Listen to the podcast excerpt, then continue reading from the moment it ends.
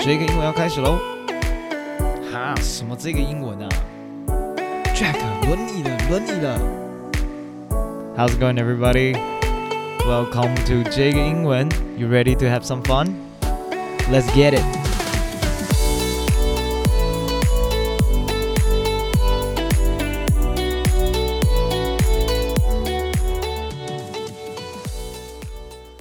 Hello，各位听众朋友们，大家好，欢迎收听这个英文，我是 Jack。今天又是这个聊天室的时间。今天要跟大家分享呢，上一集最后有讲到，就是要来聊聊芝加哥的大学生活。我在芝加哥读书，所以就来分享一下当时候的大学生活。那因为故事真的蛮多的，那也很难每个都讲到。不过来日方长，对不对？接下来我们有很多的机会跟时间，可以慢慢来分享来聊。那这一集呢，就先从大一的最刚开始，我遇到了一个非常讨人厌的室友哦。那我也相信他并没有追踪我的 podcast，所以呢，我就很不留情面的就直接把他强暴。呃，那相信有很多听众朋友们有过烂室友的经验啊，欢迎你们在呃我的 IG 上面留言跟我分享。那 j a k 会做一个很棒的聆听者，听听你们的故事。如果有有趣的，我会帮你们分享。不过今天就来听听我的故事吧。OK，大部分都会说英文啦，那中间会掺杂一些。中文蛮容易懂的，那不懂就再问我，或是多听几遍。呃，对，好，那我们就直接进入我的故事吧。So about my roommate, uh, I have to confess about something first. OK，当时我的年纪比较小，嗯，做了一些比较不成熟的事情哦。那各位大观众就当笑话听，不要学我，也不要笑我。OK，before we get into the incident between me and my freshman roommate, I have to explain some details so you guys can understand. Okay, my freshman dorm was a suite. Okay, in a suite, we have two rooms, two people sleep in one room. Okay, in another word, I have a roommate and two suitemates. 那在台湾呢，大家可能通称就是室友啦，就是 roommate。但是在美国呢，如果一个房间里头有 一一个 dorm 里头有两个房间，就我们就叫做 suite，OK？那不是同一间的室友，就是不是跟你睡同一间的人，就会叫 suitmate，OK？那故事是这样的，OK？My roommate, his name is Austin. Okay, I I have no idea where he's from, and I don't care. Okay, but he is white. Okay. Also, there is a term called ginger. 那你可能会问我说，ginger 不是生姜的意思吗？没错，但是如果你用在人种上面的话，就是红褐色头发的人，像是哈利波特里头的那个荣恩，对对对，they will be called ginger，OK？那我这位红褐色的头发的室友呢，this ginger he's not clean，OK？呃，I don't know，like I wouldn't call him dirty，but he's pretty unsanitary，OK？sanitary unsanitary 就是没有没有很卫生。OK，for、okay? instance。He would order Papa John cheese pizza for himself, and he would try to finish it in one night. OK，这是什么意思？就是十寸或十二寸的呃 cheese pizza，他点外送，那不会问我或是其他的 sweet mates 要不要一起分这个钱哦。他会试着在一个晚上一个人吃掉八到十片 eight to ten slices of pizza cheese pizza。OK， 那每个人有他的自由，我也懂。Okay, I don't want to judge him, but if he if you don't finish your food, you will at least put the leftover into the fridge, right? And yet he never, okay, he never put it into the fridge. OK，听众们知道一件事情哦，美国北部的住家呢，常常会是整个家都是毛地毯，那都是那种短毛的地地毯，对对对，不是长毛的短毛的地毯。 除了厨房跟厕所以外的的地方，应该都会铺。那这个毛地毯是很难清理的，也很容易吸臭。Okay, imagine this. Every other night, this guy would order cheese pizza to our dorm. Okay, within the first month living in the dorm, the entire suite smells like cheese. Okay, and it's more like a expired cheese It's it's just very bad, very bad smell. OK，那听众会说什么？为什么 Jack 不用芳香剂啊、檀香之类的东西就可以处理了，不是吗？对，那当时候的 Jack 呢，只有十九岁，没有这方面的 sense，right？呃，我在台湾就是住家里嘛，那我爸爸也就是我们如果吃剩的东西就倒掉，要不然就要冰到冰箱，要不然你第第二天一定被骂死。对，所以整个宿舍就很臭。那当时我有个一起去芝加哥读书的好朋友，他叫做 Vicky，OK。那有一天他来我的宿舍，他都讲英文，对对对，Vicky 就说：“Oh my God, Jack, what the hell is the smell？” 所以我就回他：“呃，is a cheese。”嗯，然后 Vicky 就会说：“That's not cheese. It smells like someone died in your room, dude。”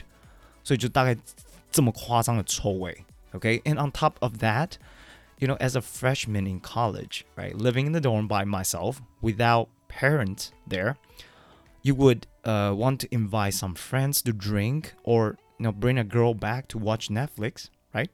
Because of the smell in my dorm, I did not want to bring anyone back to embarrass myself. Okay, that's how bad the smell is. 那也是其他另外一个原因，我为什么我这么这么这么这么恨他？因为我就是不能带任何人回来，就是很烦，就是我很想带朋友回来，我是一个很喜欢 跟大家 hang out 的人，就变成我都要去别人家，呀，OK。那这个怪异的人呢，生活的习惯不好就算了，你不要就是可影响别人的生活太多，但他就是深深的一直影响着我。那怎么说呢？Here is the reason, OK?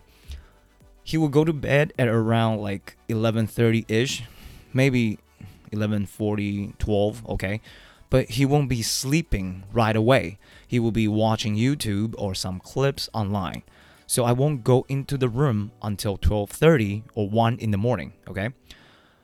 When I go into the room, usually, usually, okay, I will see him asleep with his laptop still on. Loud noise from the video he was watching, so I can fall asleep. OK，那听众就会说啊，你去关掉就好啦，或者叫醒他啊。let me reiterate, it was freshman year. Okay? I was I was so new. I, I never been in America before, so I don't want to be rude. 所以我就不敢呢去把他的电脑关掉。那当然啦，就是刚开始不敢，后面呢就会直接走过去把它关掉。OK，好，那这个仁兄呢让我晚睡就算了，他还会定很早的闹钟，像什么七点半、八点半，那有 大学生没有早八的课，在那边定七点半、八点半闹钟，对吧？那我其实大一很聪明，我好像只有一堂九点的课，好像不知道礼拜几忘记了。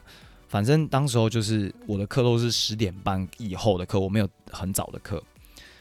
他没有八点半或者九点半的课，闹钟定这么早，就代表他一定有事要起来，但是他就是不起来，所以就是一直响、一直响、一直响、一直响。OK，so the alarm goes off and he will not wake up. and turned it off. Sometimes I had to either wake him up or go turn it off by myself. So what I did was um 起得跟他更早，或是比他晚睡，吵死他。那怎么吵呢？因为当时就是我自己啦，大一的时候还蛮努力不交台湾人朋友，所以蛮蛮想念中文这件事情的。对，所以我就会利用晚上或者早上，就是有时差的时候，跟台湾朋友聊聊 Skype。 对，那个年代有点久远，当时候流行 Skype。OK。So what I did was I wake up very early, like 6 or 7, and I'll talk to my friends in Taiwan very loud, or I would go to bed very late to practice singing with my friends, also in Chinese. OK，所以大一去那边之后呢，英文口说变好以外，结果还多练了一堆，然后台湾流行歌，有没有一举两得？好。 除了这些杂事累积让我很不开心以外，就是他本人真的应该不说不是不爱干净啦，只是他会洗澡，只是就是他洗完澡还是很臭，就是他体味就是有个臭味，我也不知道为什么。那不知道那是汗味呢，还是就是乳制品摄取太多的乳臭未干，right？Cheese pizza。然后他的个性又莫莫名其妙很骄傲，就打电动打不赢我就会然后直接走人，对，不打。然后他不知道台湾在哪里这种事情就会很让我不爽。So eventually, I try not to stay in my dorm unless I was going to bed. I stay in my friend's dorm mostly.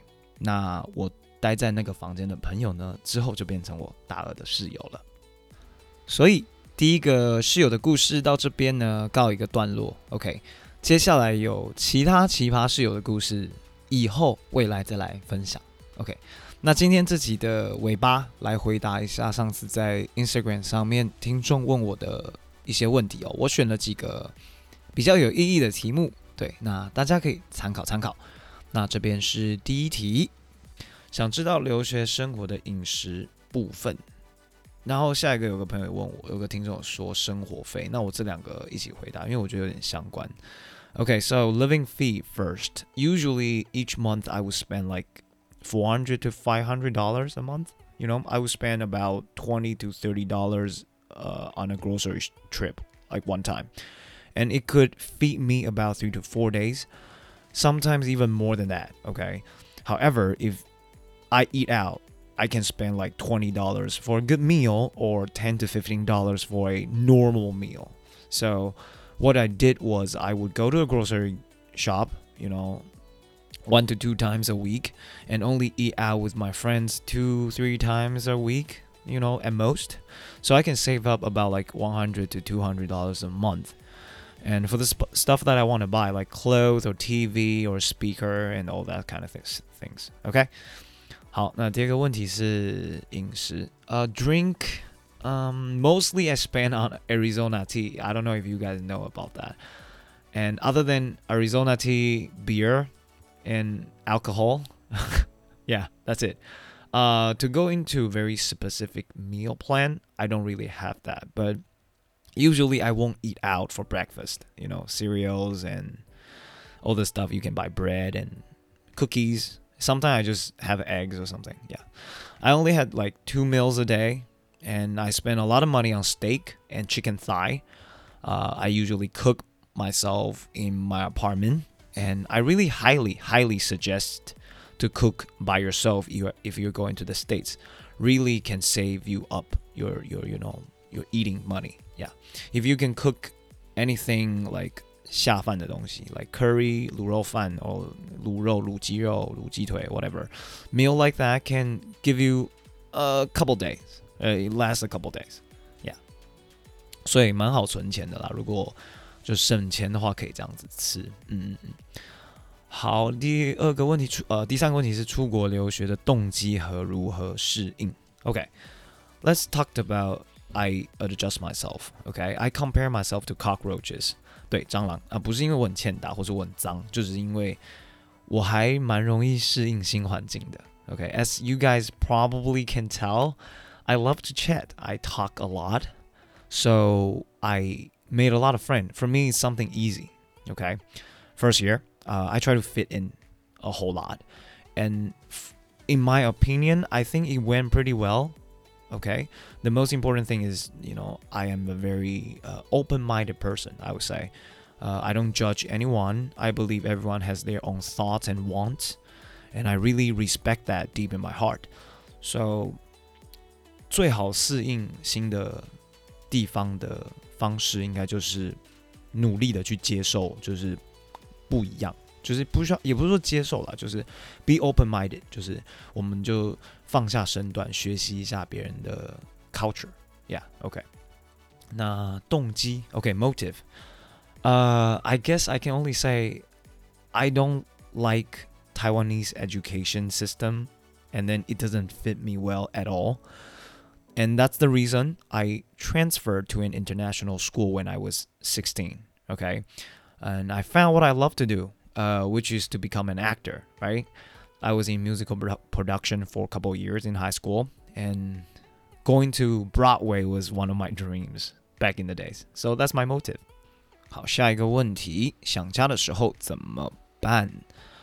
Well, I don't really remember the feeling, uh, but if I ever do, I would I would I would have called my sister or talked to my girlfriend uh, sometimes I go down to Chinatown and eat. Yeah, I think that's it. Oh, yeah, I did look through pictures of me taken in Taiwan on Facebook a whole lot.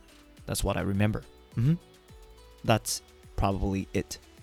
下一个问题，Freshman Fifteen，我不知道听众知不知道 Freshman Fifteen，反正就是美国的大一生，就是他们有个 Freshman Fifteen 的 tradition，就是你进大一之后会变胖十五 磅，那就是大概六到七公斤左右。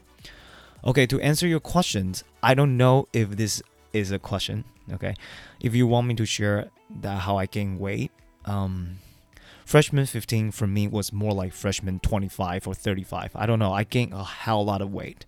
I was really chubby, super chubby. Okay. Uh, according to my high school friend, I look like Hulk or something the, after first year. And yeah, that's it. So it's not freshman 15, freshman 35. OK，好，下一个问题，大学的第一天，你是问我记不记得吗？好，因为我是读表演的，OK，theater、okay? acting 就是那个国外的说法，theater acting。呃、uh,，so it's not an ordinary class that I imagine I will be in。因为原本我我我会以为说是一百个人的那种大礼堂，我进去听课之类的。But you know, usually I have average average twenty people at most in one class. Twenty people 就已经很多了。那一般都是十二到十五个人。Uh, the first day was pretty amazing. If I didn't remember it wrong, it was very special because I was the only Asian in there. And for some reasons, I feel very proud. Uh, I know I'm weird.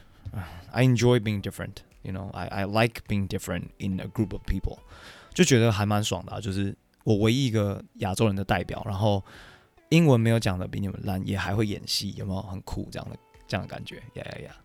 好，下一个最后一个问题，今天最后一个问题，校园 and 打工，你这真的也没有什么问题，我也不知道回答什么。